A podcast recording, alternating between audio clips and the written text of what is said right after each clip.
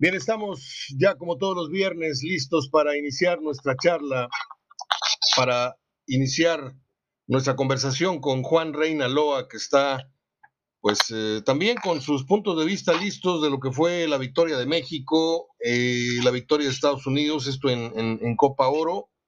Eh, también, ¿por qué no?, hablar de la victoria de México que le da el acceso a esta nueva etapa en la que va a enfrentar a Corea en, los Olímpicos. Estamos hablando de la victoria ante Sudáfrica. Eh, y estaremos dándole una, repasadita a la jornada que hoy inicia, Juan. Y no sé si quieras, este, no, no, sé si ya tengo tus pronósticos o no, pero este, yo sí te voy a, a pedir que le demos una refrescada en todo sentido. Te mando un abrazo, como todos los viernes, deseo que tengas un buen fin de semana de entrada y pues adelante con lo que tengamos en agenda, Juan. ¿Por dónde empezamos? Gracias, Mario. ¿Qué tal? Muy buen día para todos. Un gusto saludarte a ti y a, todo, a todos los radioescuchas.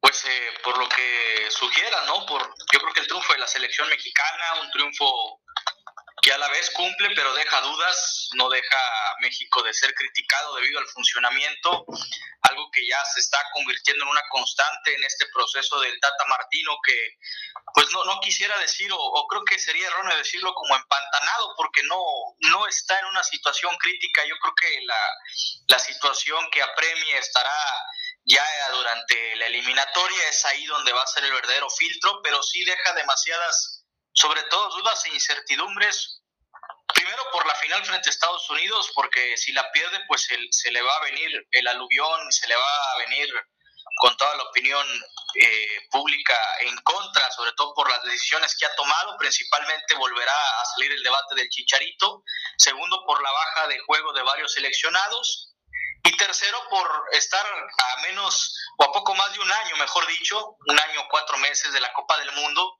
más la eliminatoria en el camino, pues, pues esas son las dudas que, que, está que ciernen y sobre todo que está sobre, sobre este seleccionado mexicano que pues ha sido normal, ¿no? Ha sido normal en, durante todos los procesos y creo que el Tata se empieza ya a meter en este en esta situación donde se le critica, se le señala, principalmente porque la selección pues no está pasando por su mejor momento, y pues ha sido parte de este bache, ¿no? Y creo que la Copa Oro ha sido reflejo, a reserva de lo que, de lo que tú opines. Pues sí, yo quisiera este, pasar al tema de Salcedo, porque, o ¿cómo se llama? Salcedo, Salcido, me confundo. Este, Salcedo, Carlos Salcedo. Eh, es muy grave lo que pasó, ¿eh? No es poca cosa que el peor hombre en la cancha de pronto quiera sacarse la espina agarrando el balón para cobrar un penal y, bueno, uno desde el punto de vista del jugador lo entiende, ¿no? Sí, dijo Verdirame, sí, hay que aplaudir el valor de agarrar el balón y todo, hay que, hay que tenerlo, si no se... Sí, sí, yo eso sí lo, lo puedo entender. Lo que no puedo entender es que se lo permitan. No puedo entender, como bien dijo Sergio Verdirame hace rato, que en un equipo siempre hay un 1, hay un 2 y hasta un 3, como suele pasar en el arco. Y en el cobro de los penales hay, como te digo, el, cobrador oficial, el, que si ya lo falló el oficial y no se siente bien para un segundo, bueno, está el suplente. Y ya en un caso extremo el tercero. Pero yo no creo que Salcedo haya sido... Ahora viene, viene Orbelín de cobrar de manera magistral el primer penal. ¿Por qué quitarle a, Orbelín, a Orbelín la posibilidad de, volver a, a, cobrar? A lo mejor no igual, estamos de acuerdo, pero oye, si el tipo trae toda la confianza, pues probablemente tenga un 80% de meterla. Ahora, si no es Orbelín, pues está Herrera, y si no está Herrera, pues está Funes Mori, y si no está Funes Mori, ¿qué, ¿qué, pasó con los hombres de personalidad ofensiva que de repente doblan las manitas y, y, y, por, y porque llega desde el fondo Salcedo, este, con el balón en, el sobaco, este, ahí se hacen todos a un lado. ¿Dónde está la autoridad del Tata Martino? Y si el Tata Martino palomeó esto, pues estamos todavía más mal. O sea, se ganó el partido, sí, pero hay cosas, aparte de los hierros defensivos, todo lo que regalamos atrás, Talavera por ahí nos salva este, en, no pocas oportunidades. Este, el mismo Salcedo eh, comete errores infantiles dejando botar un balón casi en la entrada del área. O sea, cosas que siguen maquillando los triunfos y, esta, esta copa en la que estamos eh, casi por obligación instalados en la final y, con ayudas, ayudaditas arbitrales también. Eh, pero a mí sí me dejó un muy mal sabor de boca el partido de anoche y veníamos ya de, un, de otra situación similar porque creo que el justo ganador de, del partido con Estados Unidos y Qatar debieron haber sido los cataríes. ¿Por qué? Porque jugaron mejor y porque aparte les comieron un penal, aparte del que, del que les, eh, les el que le marcaron, estuvo bien marcado cuatro minutos después, pero hubo otro antes que también pudo haber definido muchas cosas. Entonces, a mí me, me, me sigue pareciendo un descaro eh, el que sí o sí se tenga que jugar la final Estados Unidos-México. Creo que los verdaderos finalistas ayer debieron haber sido Canadá, que jugó mejor que México, y el equipo de Qatar. Es mi opinión, Juan. Sí, de acuerdo, de acuerdo por el nivel mostrado por, por ambos conjuntos, por ambas selecciones. Me parece que fue muy cruel el resultado, ¿no? Con ambos seleccionados, tanto Qatar y Canadá, que fueron las revelaciones de este torneo. Yo considero un poco más a Qatar, ¿no? Por haber sido país invitado, pero bueno, no deja de sorprender también el hecho de que Canadá creo que es de lo mejor que ha presentado, me atrevería a decir, en 40 años, desde su última participación en el Mundial de México 86 y por ahí algunas eliminatorias que llegó a meterse al hexagonal, los canadienses habían tenido pues camadas eh, interesantes que llegaron a inquietar, por ahí llegaron a ganar una Copa Oro, pero esta selección pues es totalmente distinta, una nueva metodología, un nuevo pensamiento, la forma de plantarle y hacerle, eh, de plantarse y, plantear sobre todo hacer el partido a la selección mexicana y también Estados Unidos que, que en fase de grupo solamente le ganó por un gol. Entonces va a decir mucho de este equipo canadiense que seguramente en la eliminatoria va a ser va a ser un, un duro rival. Ahora, eh, referente a México y Estados Unidos, me parece, Mario, que pues indudablemente es el negocio, ¿no? El negocio que representa esta copa, pues yo creo que nada más para la CONCACAF, ¿no? Porque no lo considero o no lo veo un beneficio deportivo.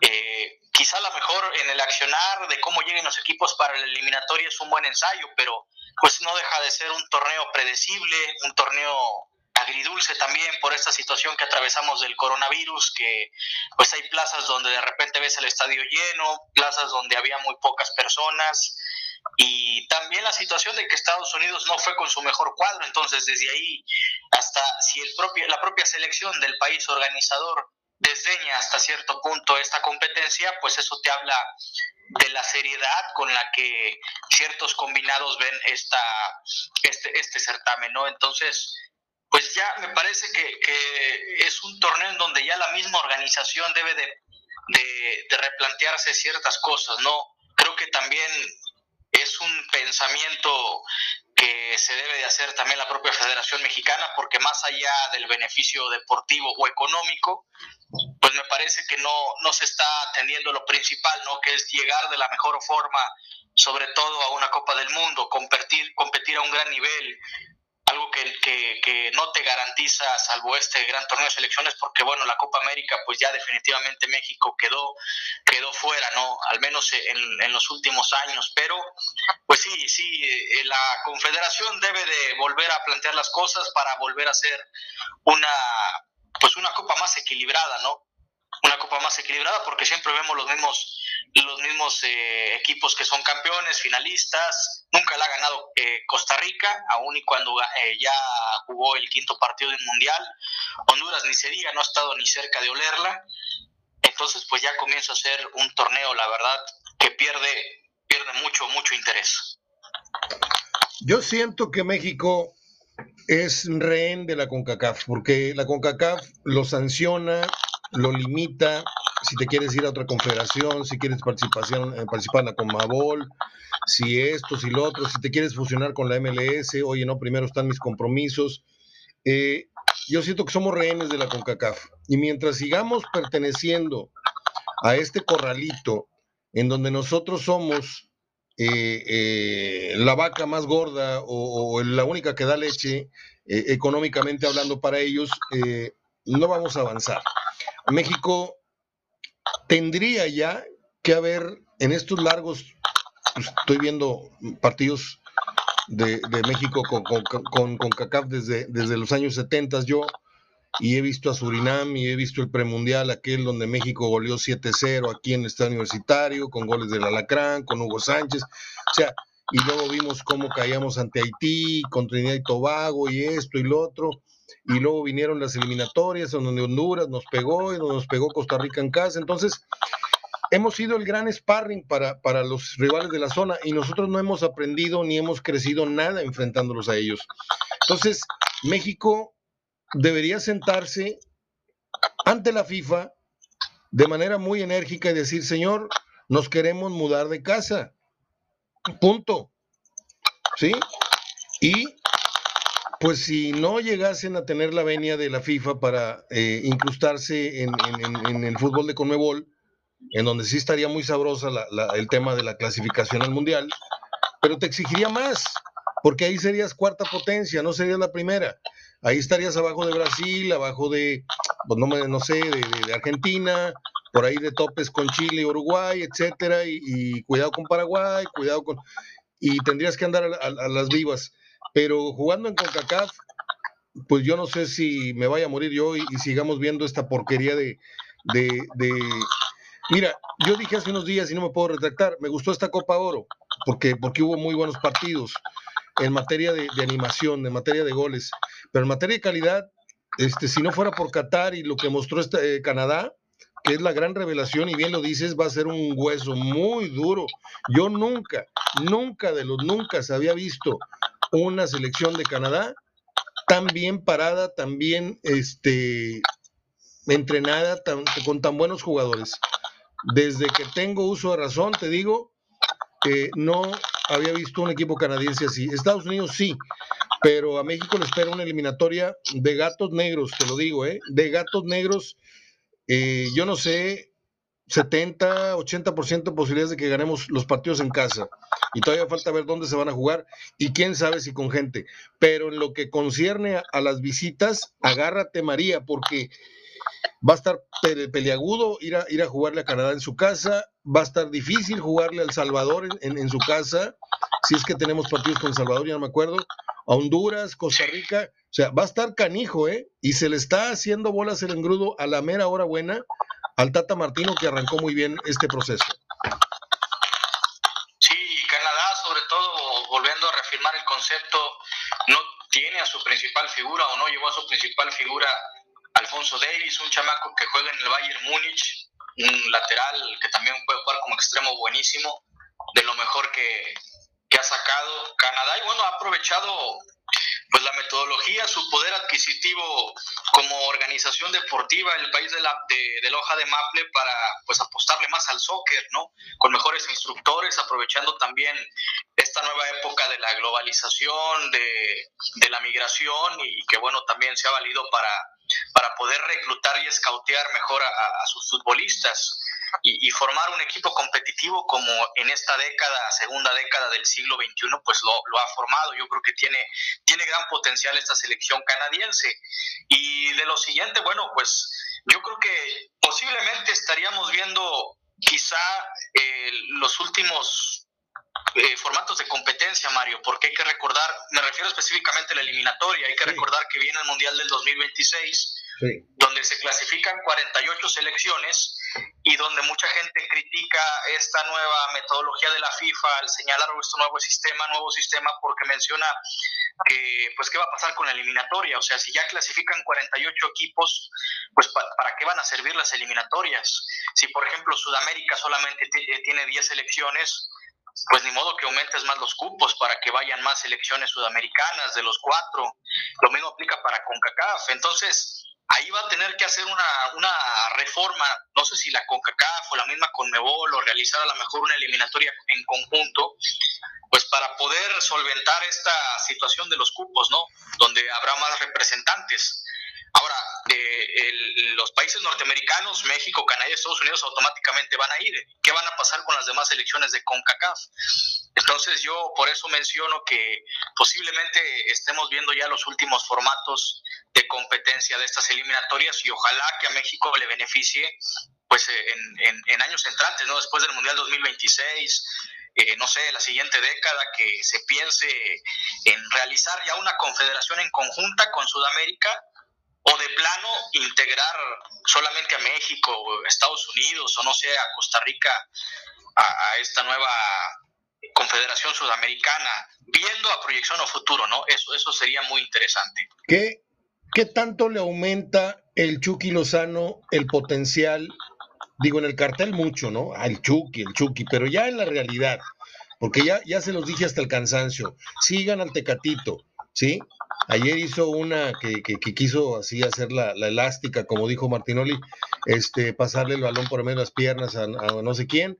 Eh, y es mucho, mucho faroleo, mucho firulete y es muy poca efectividad. Sí, ciertamente puso un centro de gol el otro día, eh, ayer creo, pero eh, su productividad es muy baja. Yo te pregunto, y porque esta es la antesala de la, pregunta mm, fuerte, ¿cómo nos va a ir en el Mundial, vamos a dar por boba que vamos a calificar, ¿no? Primero, segundos, como quieras.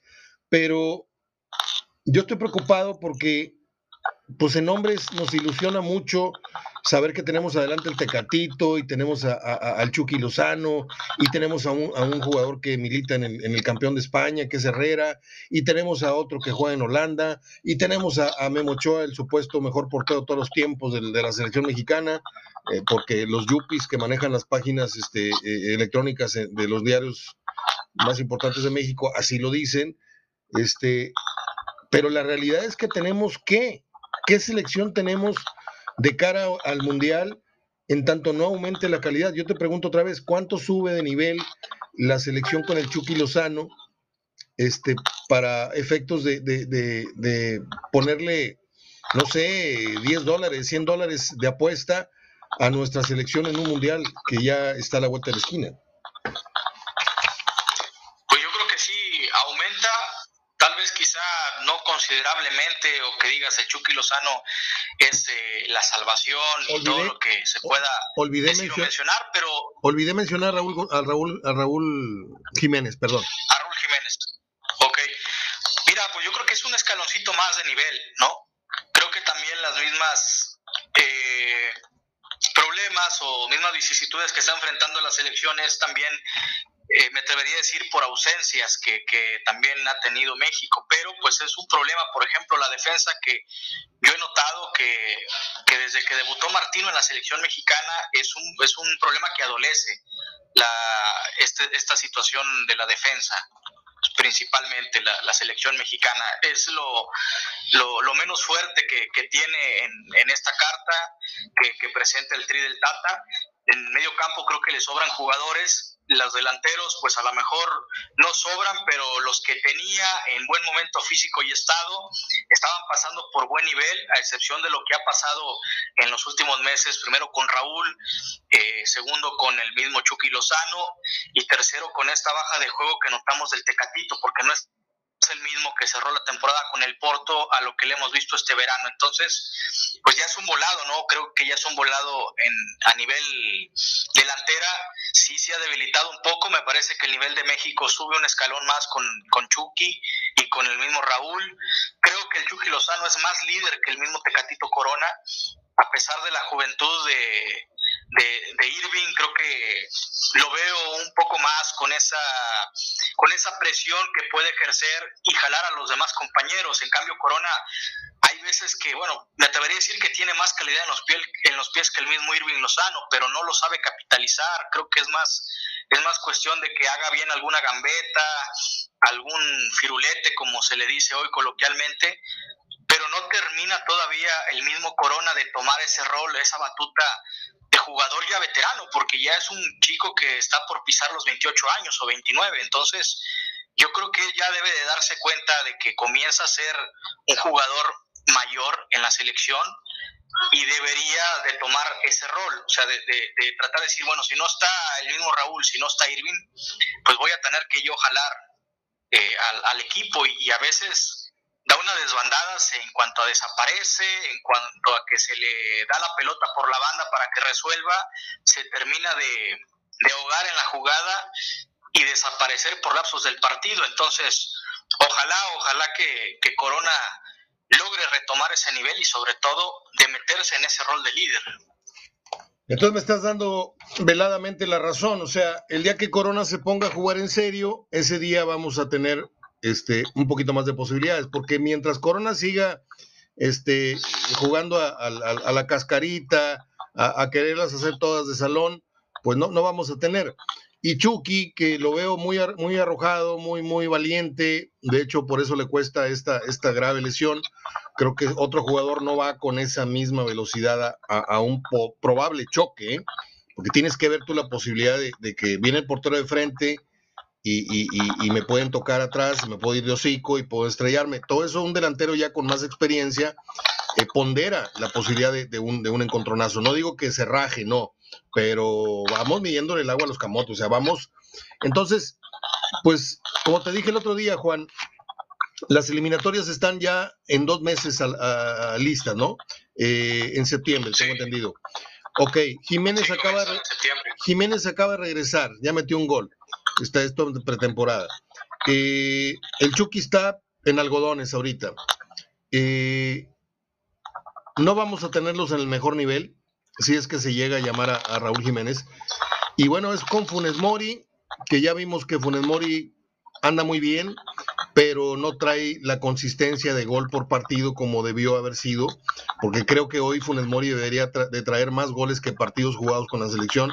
Ya empezó a bajar su cuota de efectividad y es normal, pero yo lo sigo viendo bien. Ok, pero para que Funes Mori sea ese ese que todos queremos en la selección, a la hora buena, no en esta Copa Oro ni en, partidos bananeros, en, la, en, en, eliminatoria y en el Mundial, si es que llega a ser titular, necesita necesariamente que estos dos jugadores lo, lo, proveyan de, de, balones este, y que Funimori deje de ser ya tanto el, el, que prepara la jugada del gol, porque lo he visto más intervenir a Funes Mori regresando paredes que rematando balones. No sé si, si estás de acuerdo conmigo.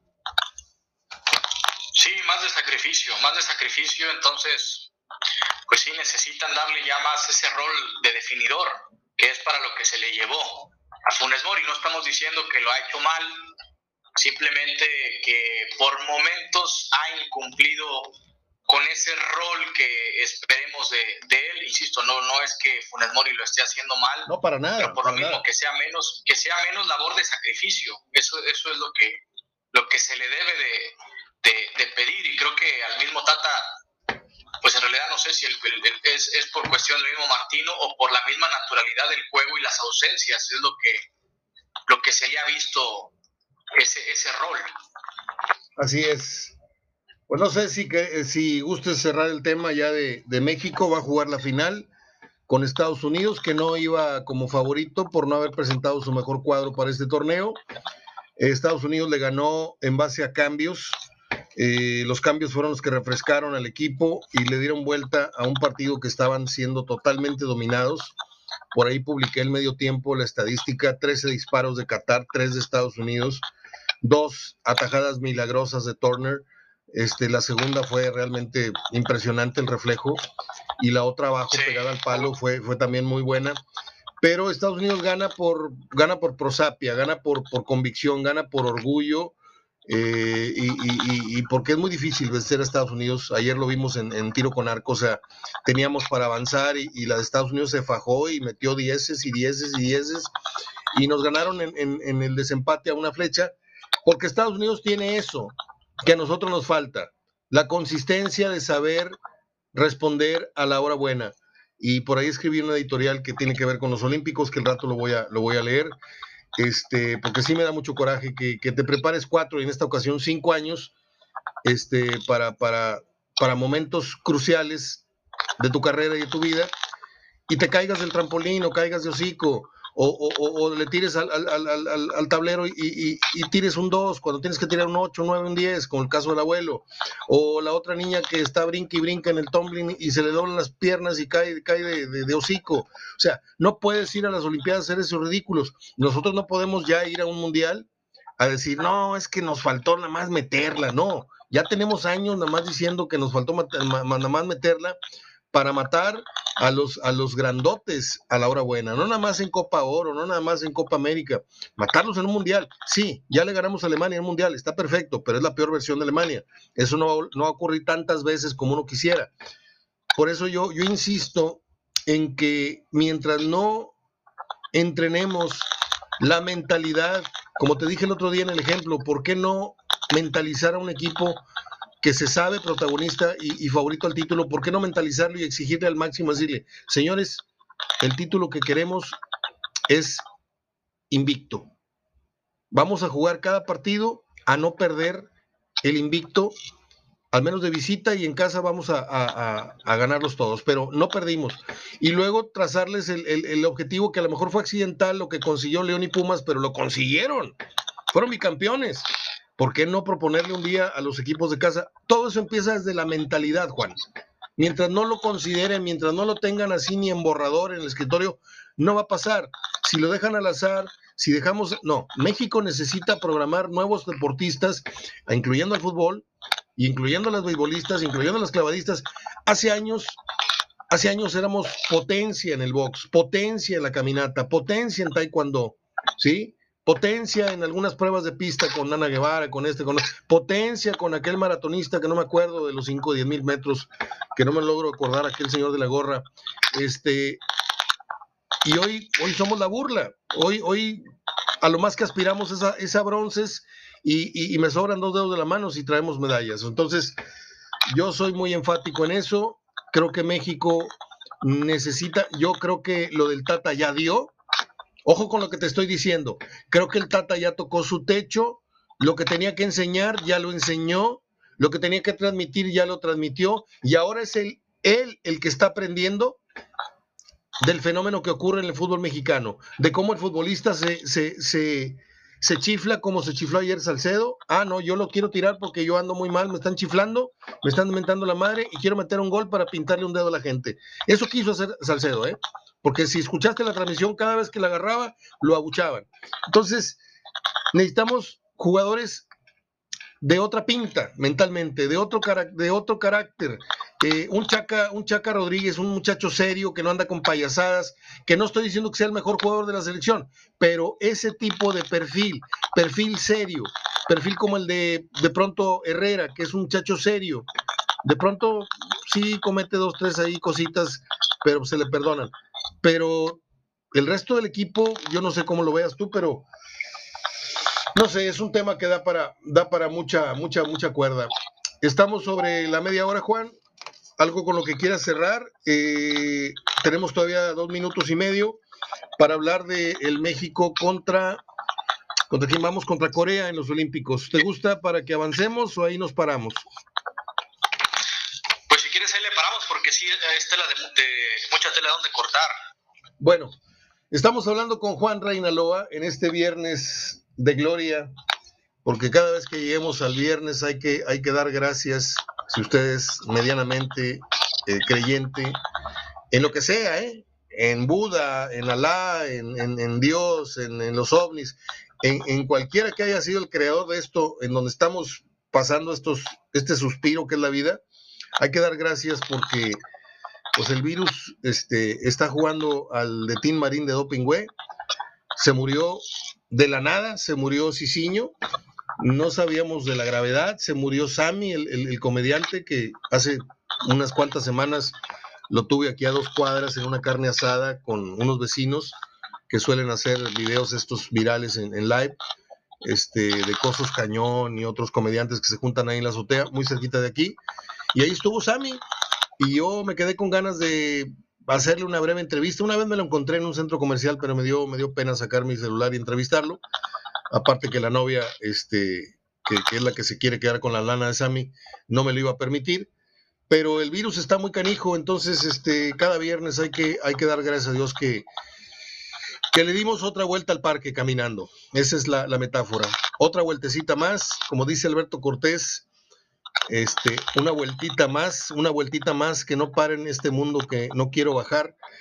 Eh, hay mucha gente que piensa que es una exageración, pero la verdad es que hasta que no la tienes cerca, hasta que no tienes un vecino como yo lo tuve, malísimo, 10, 12 días en el hospital, despidiéndose de su familia, y hoy lo veo, ayer subí unas fotos de él cambiando una llanta, no sabes cómo, cómo me dio gusto saber que todo fue una pesadilla, pero la pesadilla sigue en la ciudad y sigue en el medio ambiente. Entonces, pues yo cada viernes le doy gracias a Dios de poder poner mi carnita asada los sábados y ver fútbol y hablar contigo. Esto es Hablando de Fútbol Radio, continuamos. Cuéntamelo todo, Juan.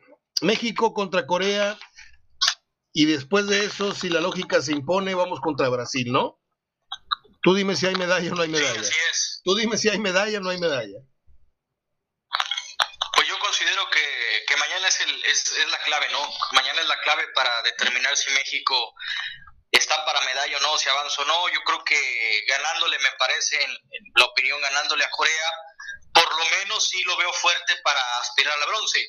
Claro, habrá que ver también en la semifinal si Brasil lo echa, que si se impera, impera la lógica, pero al menos me parece que ya llega más fortalecido para ese partido por el bronce, por, por las elecciones que ha enfrentado y, lo veo con posibilidad en caso, en caso de que mañana le gane a Corea, pues se logre por lo menos el bronce, ¿no?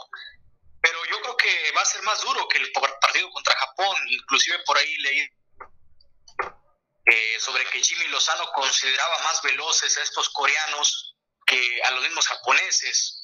Corea, como anécdota, pues va a ser la quinta ocasión consecutiva que México lo va a enfrentar desde Atlanta 96, que se han visto las caras, coreanos y mexicanos.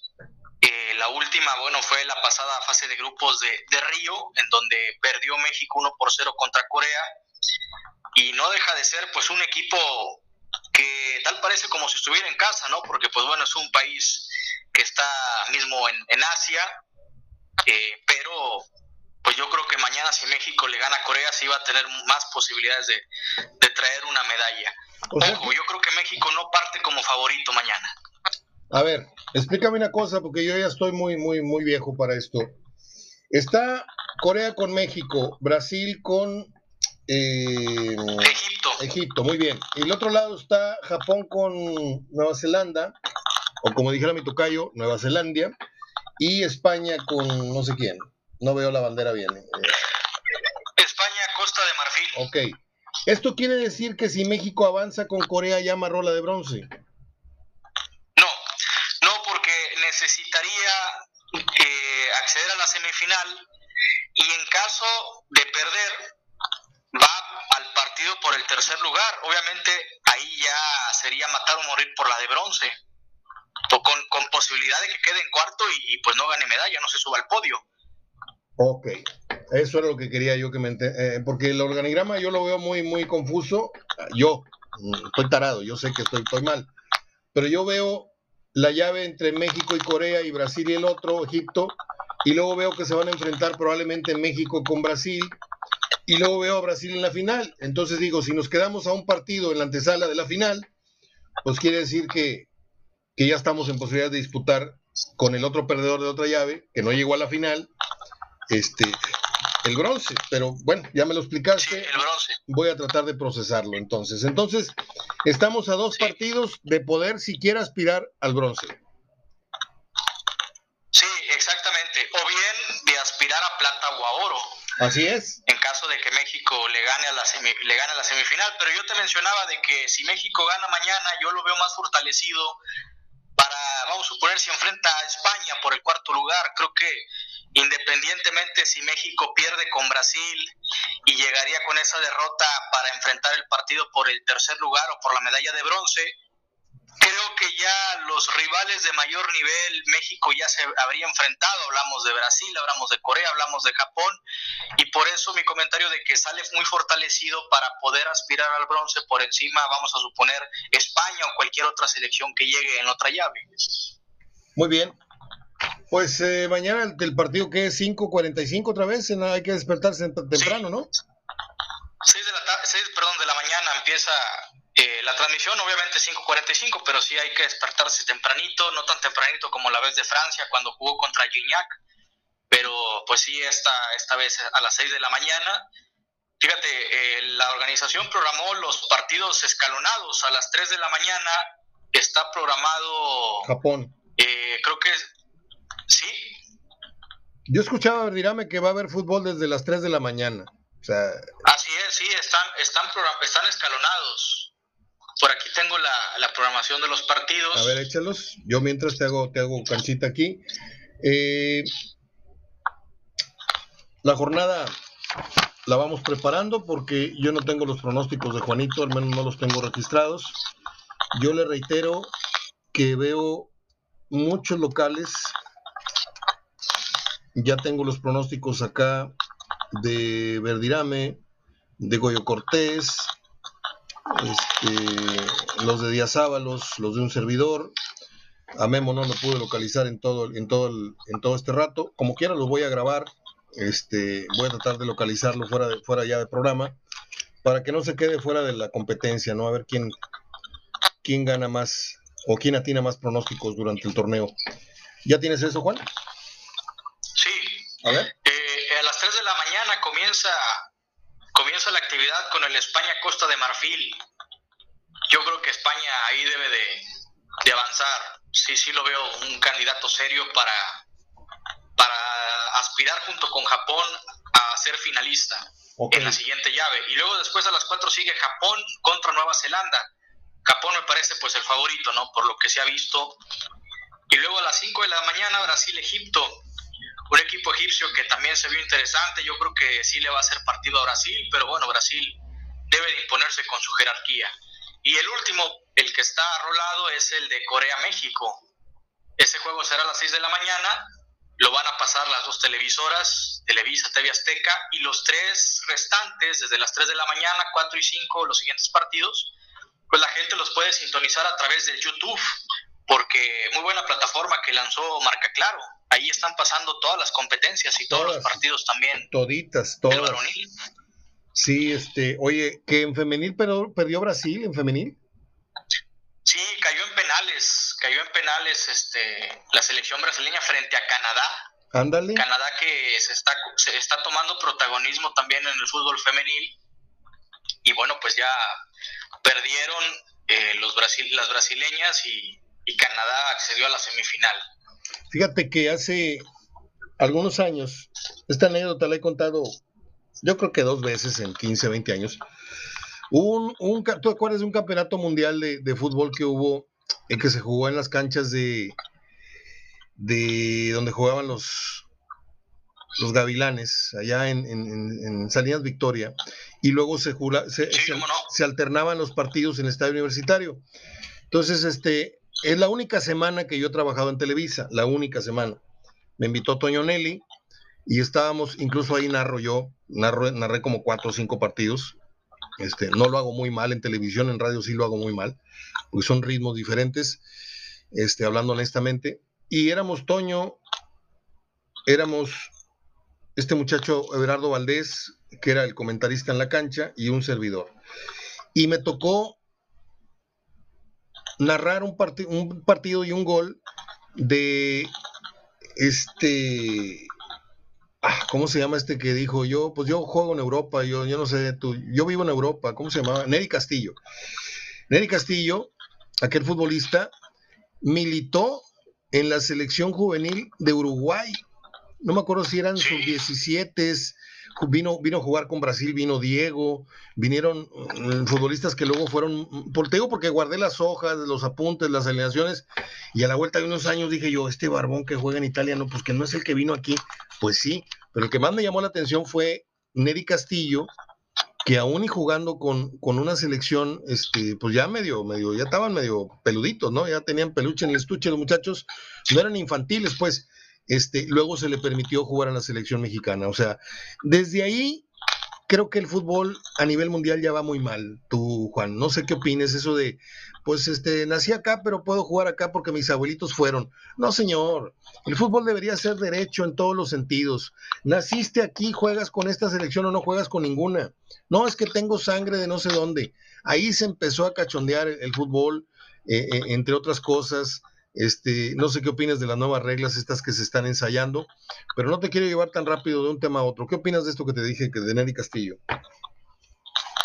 Pues de repente al cabo de los años sí te llevas este, sorpresas con jugadores que a veces han venido a, disputar acá. Por ejemplo, Van Basten vino en un mundial juvenil también. Tuvimos en el 2011 el mundial sub-17 que vinieron varios jugadores. Por ejemplo, España trae un chico a Laporte defensa central que ahorita está militando, bueno, vino con Francia en aquella ocasión, entonces Ah, y bueno, también la selección holandesa traía a este chico que lo acaba de contratar el Barcelona. Aquí jugó en el estadio universitario, este de sí. Memphis de Pai. Él vino también, eh, un, servidor le tocó cubrir ese partido, que el juego se decidió con un gol de, de Ponchito González en ese buen Mundial Sub-17 que hicieron. Entonces, pues son recuerdos y de repente te queda esta tipo, este tipo de, situaciones. Fíjate. la siguiente, pues sí. Fíjate, antes de que se nos vaya la hebra, eh, un buen amigo que estaba muy cerca de la organización de estos torneos juveniles me llama por teléfono, me dice, Mario, vente rápido. Y estaban cenando en el Hotel Ancira. ¿Con quién crees que me senté a, sentar, cenar? Con los con Johan Neskens, que venía como entrenador de juveniles, y no me acuerdo con qué otros exjugadores que eran los hermanos Van der Kerkhoff o algo así, eh, de aquella naranja mecánica del 74 y la del 78. Y ya estaban en la formación de, figuras. Pero fue un, agasajo porque hablaban muy buen español y, nos la pasamos muy bien ahí en, el restaurante del Hotel Ancira. Aquello fue a las 11 de la noche recibí la, la, llamada, yo estaba acostado en televisión y me habló, me dijo, vente rápido, porque yo sé que a ti te gustan estas charlas y saqué tantito la grabadora para no romper la, informalidad de la plática, pero este, sí han venido grandes figuras. Eh, luego pasé del tema Neri Castillo, ¿a cuál otro pasé que te quería preguntar? Sobre qué opinaba de, que un represente al cabo de ah, varios años a otra selección Eso, de nacimiento. Sí. Pues mira, yo la verdad soy partidario de, de que es muy válido porque finalmente es parte de la globalización que nos ha llevado el fútbol. Sí comprendo el hecho de que se respete, se, se quita hasta cierto punto esta situación del nacionalismo, ¿no? Y es ahí donde posiblemente pueda perder la esencia a los jugadores que representan o en cuanto a, la cultura, ¿no? Sobre todo Estados Unidos es, es, muy dado a eso, sobre todo, por ejemplo, con Canadá lo estamos viviendo. Pero sí, o sea, admito que en, cuanto al sentido patriótico, cultural, se puede, se puede prestar para, para esa situación, ¿no? De que la esencia se vaya perdiendo. Mira el caso de, y, lo digo por la polémica que se suscitó de los uniformes tirados de la selección de softball femenil, ¿no?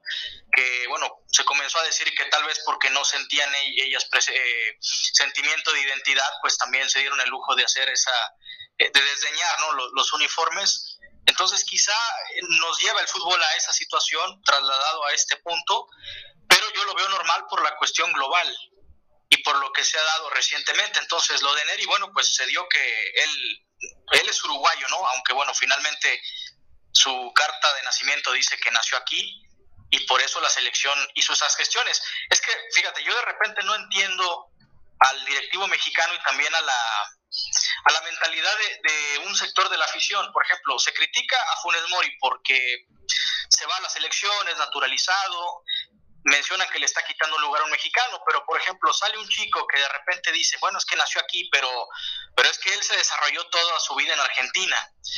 Bueno, pues él es argentino, Oh, pero es que nació aquí. Bueno, pero pues él, él creció allá, o sea, no, no estuvo en el entorno mexicano. Entonces, ¿por qué a lo mejor sí aplicamos para ciertas cosas el hecho de ser mexicano y para otras cosas no? Entonces, ese es el único ruido que me hace con esta situación de los naturalizados, de la gente con ascendencia que representa a tal país. Pero insisto, lo veo normal por la cuestión global. Eso no me representa ningún inconveniente, pero sí comprendo el punto que mencionas que pues se pierde el, el, símbolo de identidad, la idiosincrasia y también la cultura, al tratar de traer gente que, bueno, a lo mejor quizá no se sienta muy identificado con, con la idiosincrasia del mexicano, pero sí con deseos de tratar de trascender eh, por una causa deportiva. Fíjate, para que veas que uno a veces cuando pone la cabeza en la almohada sin sueño, de repente empieza a elucubrar y a, y a pensar en, cosas que, que visualizas que van a pasar en un futuro. ¿Te imaginas una liga en donde se juegue con un equipo mixto? De mujeres y hombres. Ajá. No. Algo se le, no, perdóname, algo se le va a ocurrir al fútbol más adelante, este, porque yo los conozco, sé que van a, van a hacer el experimento. ¿O cuándo crees tú que llegue el día en que un futbolista transgénero eh, irrumpa en el fútbol mexicano. Una mujer que de repente, pues, por ahí la jarocha y, o yo no sé con los términos si es transgénero o transgénero, pero este, un hombre que de repente diga así como Felipe Gil, que, después de ser un gran trovador, un gran cantante, ya se hizo una señora, bastante fea, por cierto, este, este, imagínate, como te dije el otro día, el ejemplo de René Richards que irrumpió en el tenis y pues todas se quejaron porque tenía la fuerza de un hombre en la ATP allá por los años 70, este, en los años de Chris Evert Lloyd, en los años de, de Ibongo Lagoon en los años de, de, salida de Billie Jean King. Este, no sé, no sé, pienso, pienso que, que hay posibilidades de que eso ocurra. Te voy a dejar sin, sin, sin opinar porque como que no te cayó muy bien mi, mi, mi ponencia. Este, vamos no, con... no, para nada. No, eh, perdón por la interrupción. No, no es que me caiga, eh, que no me caiga bien caiga mal. Al contrario, o sea, la verdad que siempre es válido y enriquecedor escuchar cualquier tipo de ideas. Te vuelvo a, reafirmar otro. Yo estoy consciente que, que obviamente hay un sentido de, de, identidad o de pertenencia, pero pues finalmente la globalización nos ha llevado a esto. Lamentablemente que que quizá se opten porque los jugadores representen los colores, pero como quien dice, no sienten la camiseta. Mira, desde el momento, ojo con lo que te voy a decir, desde el momento en que la mujer metió los dedos entre la puerta y ya figura con una bandera en la banda y con un silbato en partidos centrales, en, como árbitro central, desde ahí ya tienes que pensar en la posibilidad. Sí, yo sé que la fuerza, yo sé que, sí, todo eso tendría totalmente claro el futbolista masculino eh, que tendría que tener cierta consideración, pero sería muy atractivo de repente ver mujeres tratando de driblar este, hombres o, hombres tratando de, superar mujeres en defensa, etcétera. Obviamente habría puestos clave, no, no, no creo que hubiera mujeres portero, porque ahí sí dan mucha ventaja, con todo respeto que merecen hay muy buenas porteras en la Liga MX femenil, pero eh, les tiras por arriba y, por lo general se comen los goles eh, y cosas así. Pero yo veo como experimento, este, a lo mejor de entrada por salida, pero no descartes que un día digan, vamos a organizar un partido y luego si genera mucho interés, ahí les abre la puerta a la posibilidad de una liga. Pero bueno, estamos hablando de mucho, mucho tiempo por venir, Juan. Tú vas a tener nietos, a lo mejor cuando me lleves flores a mi tumba, digas tú, hoy cumple 35 años de muerto el señor. Este güey tenía razón, no estaba tan loco. Vamos con la liga. Dime. Que, que, asimilado bien la, la, la, pregunta que mencionas, pero o sea, yo me imaginaba que, que, totalmente ya se quitara o se eliminaran las dos ramas para no, no, no, no, no, una sola mixta. No, no, no, no, no. No, no, no, no. Como una opción alterna opción alterna tal vez, de experimento. Sí. Sí, sí, en esa, en esa sí tiene, en esa tiene razón. O imagínate, ahora, ahora que, ahora que el olimpismo está jugando con, vamos a dar medallas por patineta y medallas por no sé qué, y, y, ya nada más falta que den medallas por, por videojuegos. Este, pues, por canicas. Por canicas, tiene, que nos la persinan, ¿eh? Si, si al, al, al, ahogado y, y al trompo y al a yo no, porque los chinos. Matatena. Sí, la matatena, güey a, ver quién tira el gargajo más lejos, eh, a la monedita, a ver quién le atina la raya. Ahí sí nos la pasan a persinar. Eh, yo no veo, yo no, yo a conforme se están dando las cosas, el comportamiento que tiene el COI y, y la FIFA, yo veo que están en una necesidad de extender el producto, ampliar el producto, en el caso de la FIFA, más equipos, más turistas, más derrama económica, si hay más, más derrama económica, más cara te vendo la sede. Por ahí va la cosa siempre en, los eventos de esta, de esta índole. ¿Dónde cae eh, la sede del Mundial? ¿Dónde cae la sede? Pues en el que más ofrece. El que más ofrece, no es el que, no es el que mentira, que el que el cuadro de el cargo de cuadernos, el cuaderno de cargos, perdón, que el que cumple conoce que no es cierto. ¿Quieres las Olimpiadas? Págale, papá. Y luego ya tú encárgate de hacer carreteras, hoteles, estadios y clávate toda la lana del mundo en ese proceso, ¿sí? Y elevando impuestos, como sucedió aquí con las Olimpiadas, que nos, dejaron fijo un impuesto este, de, la famosa este, tenencia, eh, que luego desmienten algunos por ahí que esa, esa sea la versión correcta. Yo tengo años creyendo que es así. Pero con esa, con esa ese perfil que hoy tiene y que ha desvirtuado tanto el Comité Olímpico Internacional como la FIFA, hoy perdieron totalmente todo mi cariño y todo mi respeto. Yo antes adoraba los Juegos Olímpicos, los adoraba, veía todas las pruebas, tomaba apuntes, los veía con mi padre, la marcha, el box, la natación, los clavados, el sincronizado, la gimnasia, las pesas. Me encanta el canotaje. Ayer vi cómo los neozelandeses le ganaron a, los favoritos alemanes. Este, estaba yo a las 3 de la mañana viendo la televisión. Me encanta el deporte, Juan. Antes que el fútbol, me encanta el deporte. Y me da tanta pena cómo se prostituyó. Tanta pena cómo se prostituyó el deporte este, desde que me da mucho gusto que hayan echado, con todo respeto para mi querida amiga Pris, que le mando un gran abrazo, le, estimo mucho y le respeto mucho sus gustos y, patalea porque Bucetich, que ya lo corre, es su punto de vista, la quiero, igual la quiero mucho, pero me dio mucho gusto que echaran a, Djokovic, porque pues era como encuerar una borracha, llegar a, los Juegos Olímpicos con Djokovic por delante, pues, oye, espérame, es, es, el olimpismo. Ahora, el que le ganó también es, es profesional, pero antes veías tenistas jóvenes, veías, veías promesas del tenis de cada país, no veías a los tiburones del ATP yendo por a robarse la medalla. Ese es a lo que yo hablo, Juan. Espíritu como lo comentábamos la vez anterior. Ya se ha convertido más en cuidar el espectáculo, cuidar el beneficio, cuidar el bolsillo. Y lo que comentabas de las sedes lo han, lo han, lo ha confirmado la propia eh, el propio organismo, el Comité Olímpico Internacional, que ya no es de, en cuanto a votaciones y competencias, simplemente la ciudad que venga en un futuro a querer organizarlos, pues simplemente se los van a dar. Ya sucedió con París en el 24, sucedió también con Los Ángeles, que va a estar en el 28, y Brisbane, una ciudad australiana, que los va a organizar en el 32 también zafándose un poquito por el tema de que, bueno, es que ya el mundo está golpeado por la crisis de la pandemia, porque va a estar amolado en un futuro, bajo esa bandera también el COI se ha permitido a, como mencionas, pues tratar de dar o venderlos al mejor postor. ¿Ya supiste cómo van a ser, cómo va a ser la inauguración de la Olimpiada en París? No va a ser en el estadio, va a ser en el río Sena. Ah, no, sabía. Va a estar muy interesante. Un día, un día voy a regresar a París. Es una, una ciudad que me, me gustó mucho porque me pasé una semana enterita como cuatro horas de cada día de la semana, lunes, martes, yendo a, beberme entero el Museo del Louvre.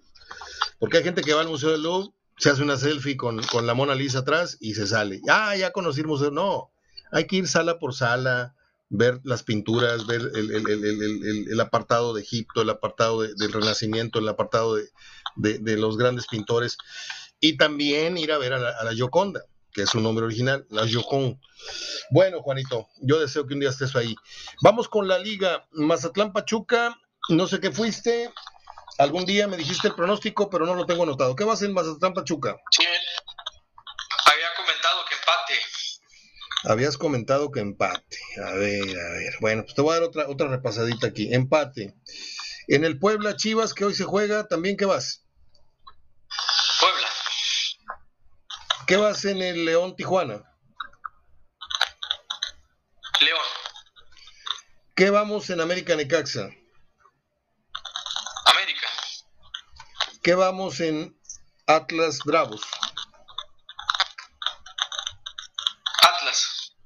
Vámonos. ¿Qué vas en Monterrey Puebla? Eh, Monterrey Pumas. Monterrey. ¿Qué vas en Toluca Tigres? sin Guiñac y sin el grandioso jugador Tubán. ¿Qué vas en Santos América? No, Santos Cruz Azul. Cruz Azul. Empate también. Vas empate. ¿Y qué vas en San Luis contra Gallos? San Luis. Ok. Uno, dos, tres, pues por ahí estamos muy parecidos. Estamos iguales en un resultado, en dos, en tres, en cuatro, en cinco, en seis, en siete, en ocho, en ocho. Diferimos en el, en el Mazatlán Pachuca. Yo fui Mazatlán, tú fuiste empate. Yo fui local, local, local igual que tú, local igual que tú, local igual que tú, empate igual que tú, empate igual que tú y local. Sí, nada más en uno estamos diferentes. Y la común, eh, eh, el dominador común de, de, los que opinaron en los pronósticos está muy, muy parecido. Es una jornada que apunta para los locales y me va a dar mucho coraje si salen tres o cuatro empates, porque es lo que más juego yo en ventanilla. Juan, con cinco minutos por jugar, eh, pues entremos al tema, ¿no? No sé si te comenté de las declaraciones de Aguirre, que no, no creo que las hayas escuchado, fueron hace ratito apenas, tú estabas ocupado en otra actividad, pero nuevamente Aguirre vuelve a cantinflear, vuelve a vender un poquito de espejos, vuelve a, decir que Pumas, no, Pumas, cuidado con Pumas, este, hay que tener cuidado con Pumas porque, porque dinero y porque los jugadores que contrajo. Y yo siento que Aguirre lo sentía aparte verbalmente en otra velocidad antes hablaba todo pachorro, hablaba como que, pues qué hueva, estoy aquí en Monterrey ganando un mineral, pero no tengo ganas. Ya ahorita, ya ahorita siente la presión, ¿eh? Yo sentí a un Aguirre dubitativo. Al rato que veas la, la, la, conferencia, eh, me vas a dar o no la razón. Tú me puedes decir, no, no lo vi así. Pero yo sentí a Aguirre hablando en una velocidad que no lo había oído hablar desde que llegó como que ya se le fue la modorra, como que dijo, en la madre, esto ya no está jalando como yo quisiera y tengo que seguir maquillando muchas cosas que están pasando. ¿Qué pasa si Monterrey no le gana a Pumas? Te pregunto yo, Juan. La gente ya empieza a voltear a ver con otros ojos a Aguirre, los que lo están viendo todavía como el gran técnico que los va a llevar a... Porque te voy a decir algo, ¿eh? Monterrey, si no está obligado a ganarla, está obligado por lo menos a instalarse en la final de la Conca y de la liga. Y cualquiera que estas dos situaciones no se den, serán fracasos rotundos. El segundo en liga para Aguirre y el primero en CONCACAF. Lo estamos adelantando, ¿eh? Sí, la gente va a comenzar ya a ver con, con otros ojos el poco crédito que le queda al propio Vasco. Quizá por ahí va a seguir o va a quedar en el tintero, sobre todo de quienes piensen que bueno, es que Monterrey no está completo, pero pues eso no es justificación para que dos partidos ante dos rivales que en teoría son menores en cuanto a jerarquía, pues haya dado malos resultados, ¿no? Yo creo que, que si gana, bueno, es, es, normalidad y bueno, es parte de lo que está presupuestado, ¿no? Pero si pierde o empata, pues sí va a comenzar, la crítica se le va a voltear completamente, o se le va a acabar el discurso, mejor dicho, a, al Vasco, eh, yo entiendo que él le quiere dar su lugar a Pumas, obviamente pues esta situación de, de cortesía, ¿no? De hablar con mucho respeto.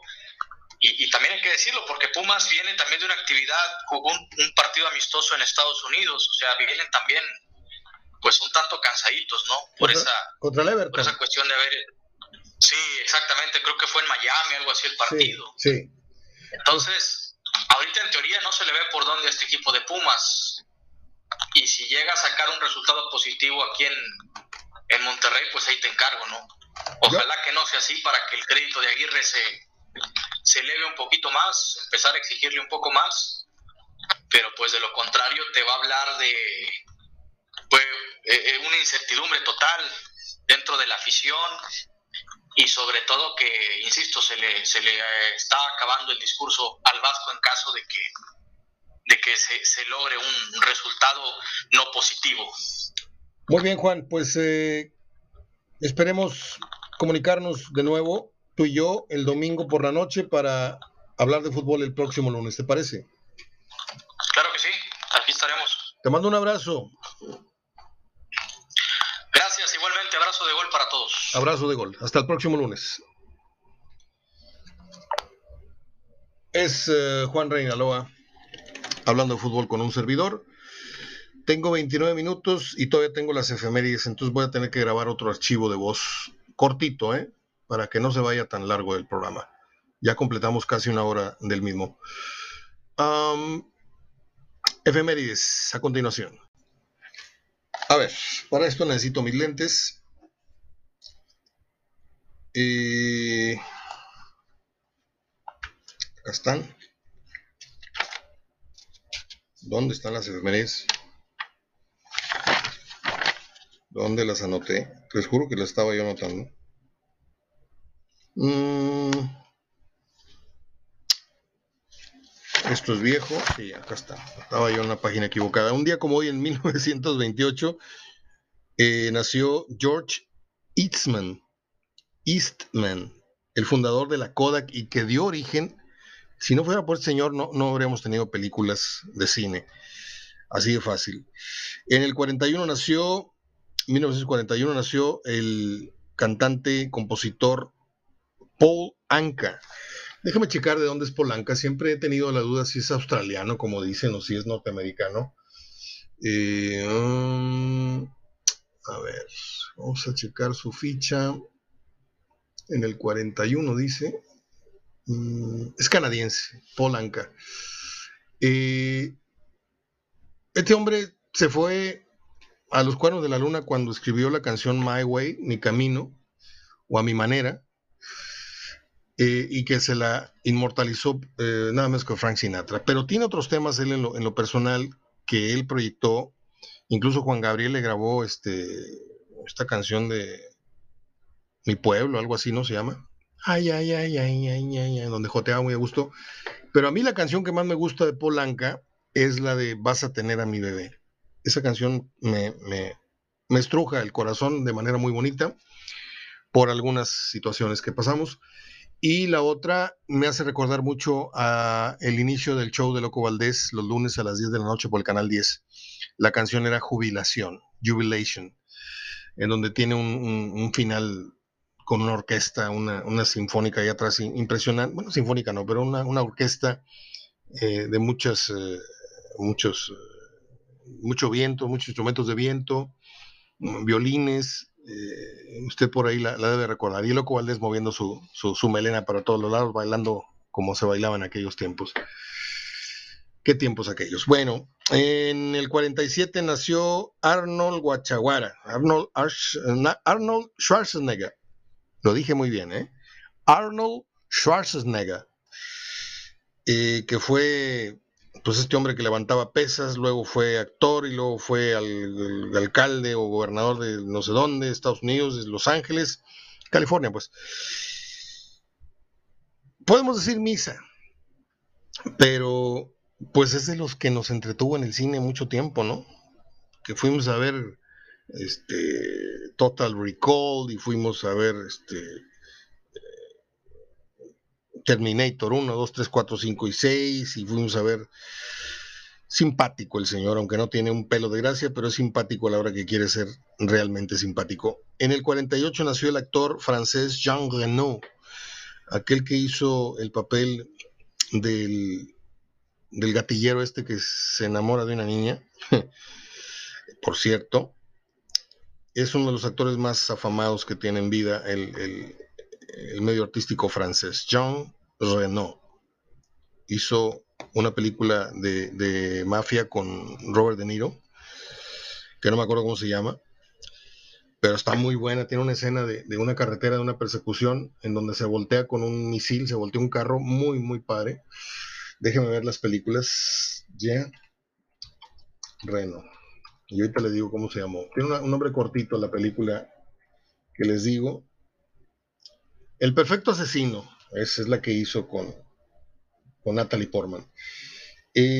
Hizo Azul Profundo, que no mucha gente vio. A ver, a ver, a ver. Déjeme ver. Um, Los ríos de color púrpura, muy buena película que te calles, comedia. Running, se llama Running, la que hizo con De Niro. De las últimas buenas películas que yo le puedo contar a, a Michanok, Robert De Niro, que viene en camino este, Al Pacino con una historia de ahí de Gucci. Salió en Misión Imposible, salió en muchos churros que no voy a mencionar, hizo La Pantera Rosa, imagínense. Este, hay una donde hace un chef está muy buena. Y hay otro que se llama Atraco en Familia, que él y sus hijas son bastante, bastante sinvergüenzas. Jean Renault hoy debe de estar cumpliendo un titipuchal de años. Nació en el 48, son 60, son 73 años. Ya como hoy nació en el 6-1, mismo, mi mismo año, Lawrence Fishburne. Ah, pues todo el mundo lo recuerda por, por alguna película por ahí que hizo con Keanu Reeves, que no me acuerdo ni cómo se llama, esta donde se acuestan cuando le dan los balazos, ¿cómo se llama? Es que realmente usted puede decir, ¿cómo no te la sabes, güey? Las películas que no me gustan, ni siquiera del nombre me acuerdo, ¿eh? No solamente no las fui a ver. Este, un día como hoy nació Lisa Kudrow, la famosa Phoebe en la serie Friends. En el 68 cierra la disquera Apple, famosa porque ahí grabaron los Beatles. En el 71 nació Elvis Crespo, este cantante de merengue que bailamos algunos de nosotros alguna vez en alguna discoteca. Eh, la canción esa de suavemente, pues, pues, ¿qué creen que hizo este muchacho? Se iba masturbando en un avión, en un vuelo comercial, y lo pescaron. Qué vergüenza. Un día como hoy nació la guapísima, a mí me encanta, yo sé que no es ni medianamente bonita, pero Hilary Swank, la que hizo Boys Don't Cry, la que hizo Million Dollar Baby, que tiene Oscar por estas dos actuaciones, pero que tiene una sonrisa encantadora. Tiene más rayas que un cuaderno en la cara, pero a mí me gusta mucho. Y la, la actuación que hizo en Million Dollar Baby a mí me marcó. En el 98 murió el gran actor mexicano Jorge Rusek, señor de mucho, mucho carácter, y en el 2005 murió un amigo de mi padre, que le conocieron como el trovador solitario Pepe Jara. El señor, entre otros, fue el causante de que a mí me empezara a gustar el tema de los tríos y de las serenatas. Y luego ya me seguí derecho yo y empecé a comprar cassettes. Imagínense un chavo de 18, 19 años comprando cassettes de los tres caballeros, de los dan, de los eh, tres diamantes, de los tecolines, de los panchos, de los cestos. De repente abría mi cajón secreto porque me daba pena que mis amigos cuando se quedan a dormir alguno, ay, agarro un short, ahí agarro una camiseta y nos quedamos aquí a dormir. Tenía yo un cajón secreto y, le ponía yo ropa encima para que no se vieran esos cassettes, porque pues se burlaban mis amigos, ¿cómo tienes poesía, libros de poesías aquí? ¿Cómo tienes discos de, de, los panchos? Porque me gustaba mucho también Chago Díaz, que era también muy amigo de mi papá, y yo muy amigo de, del hijo de Chago Díaz, que ya falleció, fue Fer Díaz. En fin, aquí dejo el programa de hoy. La charla fue con Juan Reina, las efemérides estuvieron buenas. Eh, recordamos a George Eastman, fundador de la Kodak. Recordamos a Polanca, a don Arnold Schwarzenegger, a Jean Renault, a Lawrence Fishburne, a Lisa Kudrow. Recordamos la, el cierre de la, de la disquera Apple. Eh, hablamos un poquito de Elvis Crespo y la jalada de ganso que se dio un día en el avión, a Hilary Swank, que me encanta, recordamos el día que murió don Jorge Rusek, y a don Pepe Jara. Se te olvida. Ay, güey. Bueno, pues les mando mi abrazo, les mando mi, todo mi, deseo de que estemos sanos. Mm, me da mucha tristeza esto que pasó con Sammy, la verdad. No solamente por su deceso, sino porque Mucha gente abusó de él. Fue la burla eh, en programas televisivos. Y sí, no voy a ser hipócrita, yo me reí de esos sketches, de esas, de esas veces que lo, lo, aventaron al ruedo para que uno, uno se burlara de, su forma de ser, de, su forma de decir. Eh, pero yo hablo de, de esos que lucraron con él y que no necesariamente tienes que aparecer. ¿Eh? Yo estoy de acuerdo con Derbez, que no necesariamente tiene que aparecer para que uno se dé cuenta que lo está ayudando, pero la cuenta con la que murió en el hospital asciende a más de un millón de pesos. Yo quiero que Derbez eh, se saque el millón de pesos porque ganó 100 veces más con él y a, a costillas de él. Y me da mucha pena que pues siga, siga habiendo programas en donde hay personajes que... Porque luego vino la pareja de, de Sammy, que era otro muchacho con un problema de retraso o algo así, y, y pues eso no está bien, no está bien, porque esa gente hay que respetarla, ¿no? ¿Tiene necesidad? Sí tiene necesidad. A lo que iba yo con, con, me da mucha pena, ¿por qué no lo ayudaron? Antes de la enfermedad, cuando anduvo en la calle ahí pidiendo limona, un día me lo encontré en la calle Morelos pidiendo limona. Igual que al otro muchacho que murió casualmente también el CBDVD, ¿se acuerdan ustedes? vendía galletitas y andaba pidiendo con un botecito de limona en Morelos, murió y Multimedios no, no fue ni para pagarle el cajón cuando se burlaron de él en todos los programas nocturnos. Entonces, este, eso me da mucha tristeza. De que se murió por descuido, porque se infectó, porque anduvo de viaje en viaje, porque eso ya acá que ¿no? Pero me da mucha pena que, ah, qué bueno era, se murió, ah, qué bueno era, este, sí, vamos a llorarle para salir en la foto, para, o para dar testimonio, que yo lo conocí, que, y que fue, trabajó conmigo. Y, no, ¿por qué no le ayudaron cuando, después de que salió de cuadro, por qué no le dieron una chambita ahí de pues a regar el jardín, a ser el, conserje de mi edificio, gente que realmente tiene dinero, es a lo que me refiero. O sea, ya no le digo que le, le, paguen un seguro de vida, un seguro de gastos médicos, pudiendo, ¿eh? Pudiendo, porque esa gente que trabaja en la televisión, por no hacer nada muchos años, el famoso eh, contrato de exclusividad, usted no sabe lo que ganaba Verónica Castro, Eugenio Derbez y los grandes artistas, ganaban millones de pesos al mes sin mover un dedo nada más porque la otra televisora no te contratara. A eso me refiero. Oye, ¿cuánto me cuesta comprarle un segurito a este hombre? Diez mil pesos al mes, órale, ahí van. Trabajó conmigo, ahí te van. Lo dejaron morir en la miseria, en la miseria. Yo se los digo. Yo se los digo porque aquí estuvo a dos cuadras y mi hermano me platicó. Este, es todo.